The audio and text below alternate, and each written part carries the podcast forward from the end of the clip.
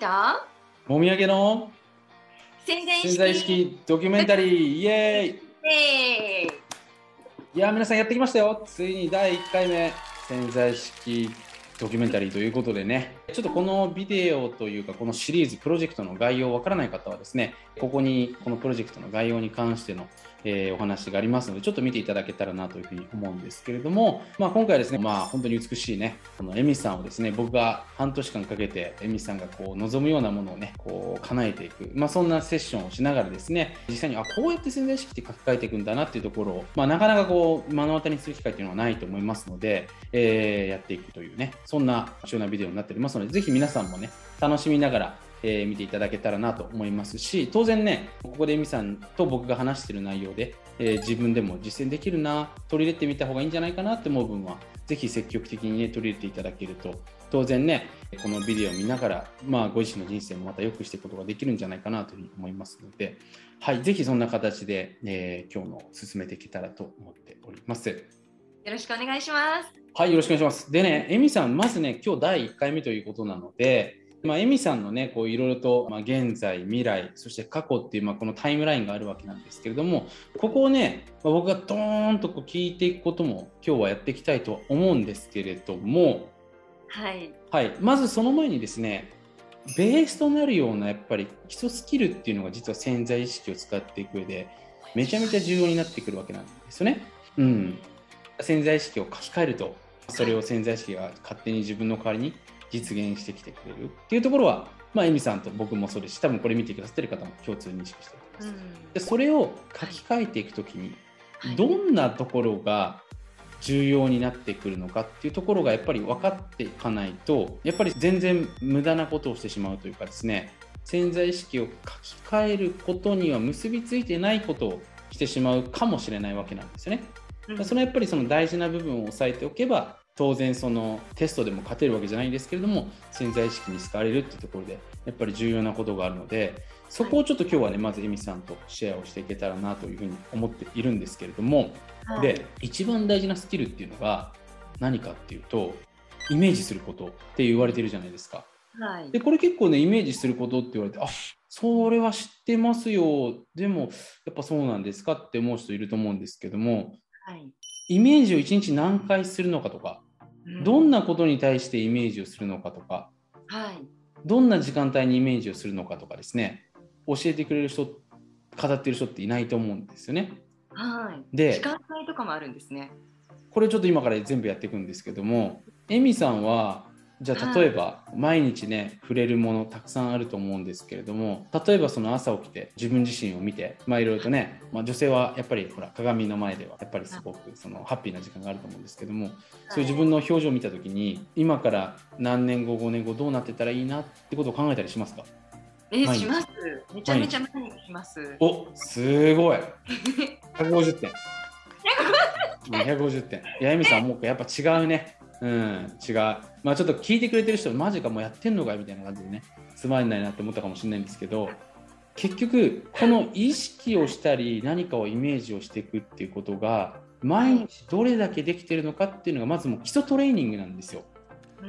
だから何か見た時にほら日本人の教育課程でもう小中高大と何か見た時にこうなったら面白いんじゃねこうなったらハッピーなんじゃない？っていうような教えって今までされてきてないんですよ。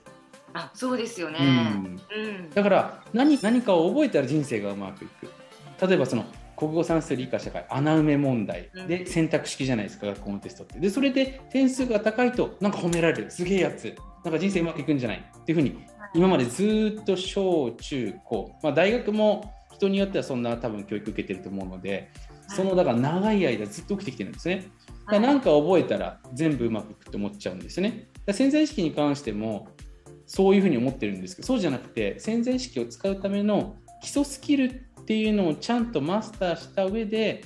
潜在意識が自動的に使えるような状態になっていくんですよね。うん、でさっき話していったそのイメージをしていく意識をしていくっていうところはこれ学校では教えてもらってないんですよ。でさっきのその正解主義っていうんですけどもそんな価値観で僕たちが生きているんですけどもこれって潜在意識を使っていく時に結構邪魔なんですよ。うん、はい、で潜在意識を活用していけてる人の思考ってはい何か見た時に何か出会った時に何かやってきた時にこうなったら面白いんじゃないこうなったらハッピーなんじゃないっていうのがすぐにポッと出てくるような人なんですね。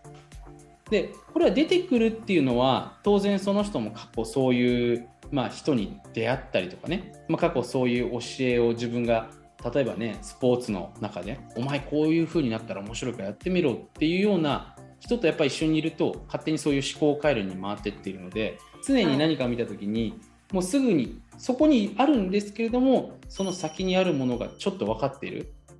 うん。うん、でそれもちゃんと自分でこういう状態が最高だなっていうのが描けてる人なんですね、うん。はい。うんでこれを毎日だからこれからやっていく。うん。でエミさんも今まで1日何回ちょっとイメージできてるか分かんないんですけど自分だけじゃなくて。で、はい。これを今エミさんは自分のことで多分やられてると思うんですよ。私こうなったら最高なんじゃない、うん。こうなったら幸せだな。はい。それを自分の周りの人とか仕事の人とかにもこうなったら最高なんじゃない？この人こうなったら最高なんじゃない？っていうのを常に何か見た時に思うように癖をつけていく。はい。でこれ猫見ててもそう。ん。う いやちょっと今笑ったんですけども。猫。はい。猫ちゃんもこうなったらもっと可愛いんじゃないみたいなね。ううんうん。ん、そういうのを常に常にやっていくことがまず一番イメージ能力を鍛えてくれるすごく重要なことです。でこれってどういうことかっていうとはい。日本人の人たちって僕もそうだったんですけど何か見た時にこうなったら嫌だなとかね。そのネガティブな方をやっぱり先に優先して覚えちゃったりするんですよね。はい一日の中で。ほとんどの人が来て「いや嫌だな」とかね何か例えばね朝仕事に行ってなんか嫌な上司から何か言われてうわなんか来た嫌だなっていうふうに思ってまた嫌な気持ちになってくるとどんどんまた嫌な、ね、ものを引き寄せていってしまうのはこれ皆さんも分かると思うんですけどもこうなったら面白いんじゃないっていうのを常に常に考えていく積極的に。うん、で私今日ちょっと仕事今の状態だと嫌なんだけどでもこうなってったら最高だよねっていうようなところがあるとニュートラルになるんですね。もちろん人間なんでそのマイナスなこと考えないかっていうと僕もやっぱり考えちゃう時もありますよ一瞬。はい。でもそれと同時にこうなったら最高だよねっていうところが自分の頭の中にイメージとしてあるとあんまりネガティブな方向に引っ張ってかられないんですよね。うん。だからどっちかというと楽しい方向性も常にイメージしていってしまっている状態でこの joy とか happiness とかの状態が少しでも脳にあることによってやっぱり僕たちの脳っていうのはアルファ波とかシータ波っていうすごくリラックスしている状態に変わりやすくなるんですね。で当然そそういうところで生きているとそれがやっぱ脳に常に入るようになりますからそれって叶いやすくなってくるんですよ。ううんこうなったら面白いんじゃないこうなったらいいなうんこれを自分のこともそうです。例えば自分がね、英語もっと、もっとペラペラになって、えなんか私、今日本語で YouTube やってるけど、急に英語でなんか話し始めたら面白いんじゃない？みたいなね。はいいや、でもちょっと痛いかなとか、ちょっと思いながら話すんです。それも。はいそれも、今日見ている人も、いや、鴨さんみたいな私キャラじゃないんですよっていう人もいると思うんですけども、でもやっぱ子供の時ってみんな結構おちゃらけていてね、何々ごっことかやってたじゃないですか。うんもともとそういう性格だったんですよね、みんな。はいだその時に思い出してもらって、いや、私今こんなんだけど、こうなったら面白いんじゃない？みたいなね。そこをちょっと口癖に話してってみる？うんで、これコミュニケーションでもできたら、お友達とかの話も、やっぱりほら、基本的にね、友達の話とかね、その過去の話とかっていうのが中心になっちゃうんですけども、じゃあ今度さ、私とあなたでこうディズニーランドとか行って、2人でさ、こんなことやったら面白いんじゃない？みたいなね。なんかそうう。いう感じでなんか5歳レーンがあった時にちょっと私たちさ気持ちは5歳だから5歳レーンのとこに行って「ねえねえすいません私なんか背筋こうですけど気持ちは5歳なんでちょっと入れてもらえないですか?」みたいな感じで。ちょっと僕ディズニー行かないんで分かんないんですけどそういうのなったら面白いんじゃないっていうふうに言うとそれいいねみたいな感じでなんかその場もちょうど楽しくなりますしでそういうものが結構実現しちゃったりするんですよね。うんうん、そうなんですか。で何が言いたいかっていうとはい、こうなったら面白いんじゃないっていうのはこの正解主義からずれてる発想なんですよね。ううんん、で僕今までいろんな人たちのこう潜在意識で書き換えたい夢とかっていうのを、まあ、冗談抜きで数千は見てきてるんですよね。はいうん、で見てるとみんな同じようなのばっかりなんですよ。うんでそれって人間ってだってこんだけ例えばレストランに行ってでも好きなものを取ってくるっていうとみんな違うんですよ。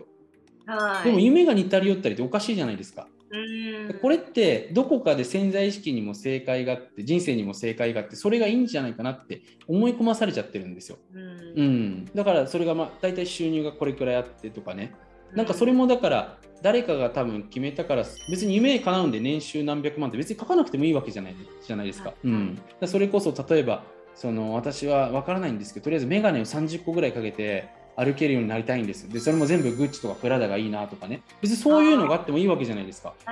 うん、でもこれそれぞれやっぱ人って人生違いますからね。でもそういうのっていうのはないっていうのはやっぱりそのイメージとかそのそういったものにも正解があってそれをやってないといけないんじゃないかなってことであんまり本気の本気で自分で面白いと思ってないんですよ。前回のエミさんとのセッションでも話しましたけれども Q&A のところではい、そのやっぱりその本自分がサイドで副業していった時にそれにやっぱり本気でハマってるものというか金貨を掘っていてね出てきてるようなものじゃないとやっぱり続けられないとも話してたんですけれどもそれと同じことなんですね。はい。うん、だから常にそのやっぱり僕たちのベースにあるものを壊していくためにはこうなったら面白いんじゃないこうなったら面白いんじゃないっていうのをいろんなところでもう常に練習していく。うん、うん。だ車乗ってる時もなんかだから一個動作をして例えば電車に乗る。電車乗った時に、はい、今度電車でこんな風になったら面白いんじゃない？いやちょっと楽しくなってきたぞみたいなね、はい、うん、あ今度ちょっと英語の勉強なんかあそこに外国人さん座ってるからなんか私毎日英語のアプリ聞いてるけどあの人になんかちょっと話しかけてみた方が面白いんじゃないかなみたいな感じで、うん、っていう風にちょっと一個思いついてみるとかね、はい、そういうふうに今ある状況の中でどういう状況が面白いのかベストなのかハッピーなのかっていうのをいいですよ、これをだから自分の中で常に考えていくようにしていけばこれ自分の表情おのずと変わりますからね。はい、うん、でエミさんはもう問題ないんですけどまず潜在意識書き換える人っていうのは僕がいつも言ってるんですけどもほっぺたに肉まんができてないとダメです。だ今日これ見てくれてる人がほっぺたに肉まんっていうのはここに笑った時にここが常にこう出てるような人じゃないとやっぱりね幸せってやってこないですよ。うん、ほとんど幸せって人からやってきますからね。うん、でやっぱ笑っている人ってなんかなんかこの人いいなって人間が感じるようになっちゃうんですよ。うん、でやっぱその人と人間っていうのはやっぱほら共存していく生き物なんでこの人と一緒に行った方がなんか私も長生きできるんじゃないかなって本能が分かってるんで、まあ、そういう人になんかいろんな話を持っていきたいと思いますしなんかご褒美あげたいなと思いますそうなってるんですね。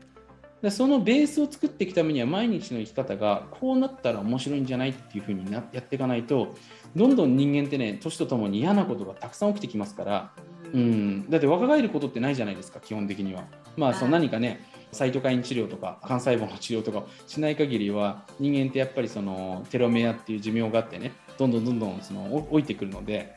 うん、でやっぱりその自分がやっぱ楽しさをこうちゃんと常にこう作っていくって言ったらあれなんですけどこうなったら面白いんじゃないかなっていうのを常に作っていく。でこれは最初めっちゃ大変です。なんでかというと今まで一回も教えてもらってないんで、うん、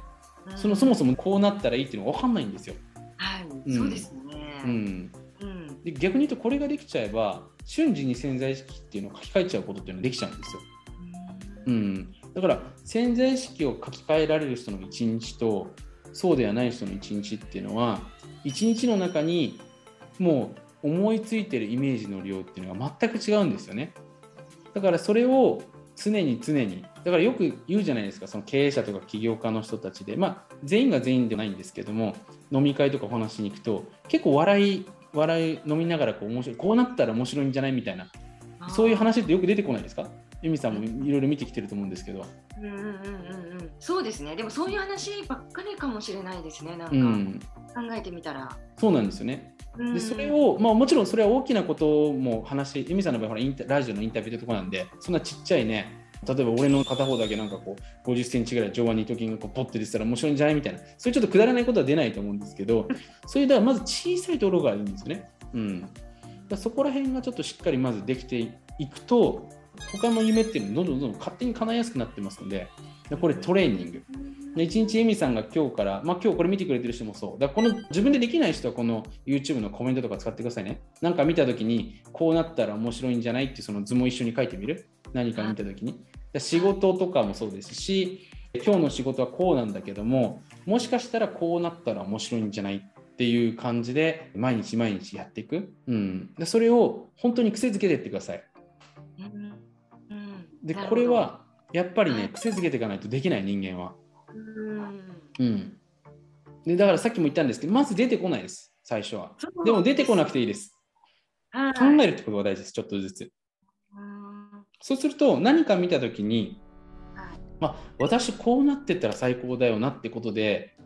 自分ですぐにイメージできるようになりますしでそれ自分でほらそこに joy って喜びっていうか何ていうのかなこうわなんかいいなみたいなこういう感じですよねウキウキするみたいな感じ？だったりとか、まあ、すごいワクワクするみたいなね。そういうところっていうのが常に自分で見た時に作れるようになっちゃいますから。そうするとやっぱ人間ってこうそういう方向に動くようになっちゃうんですね。なるほど。うん。で結構ね潜在意識の話で夢語ってる人なんか楽しそうみたいなね、そこがやっぱりないと人間っていうのはまずね動けないってところがありますめっちゃ面白そうっていうふうに思うと当然その人もそのエミさんの姿がイメージできるのでその人の潜在意識も入るんですねそこに。っていうのが多ければ多いほど当然叶っていくわけじゃないですか。この感覚ステップっていうのはすごく重要なので、うん、そうすると未来のその本人がこう図を想像し始めますから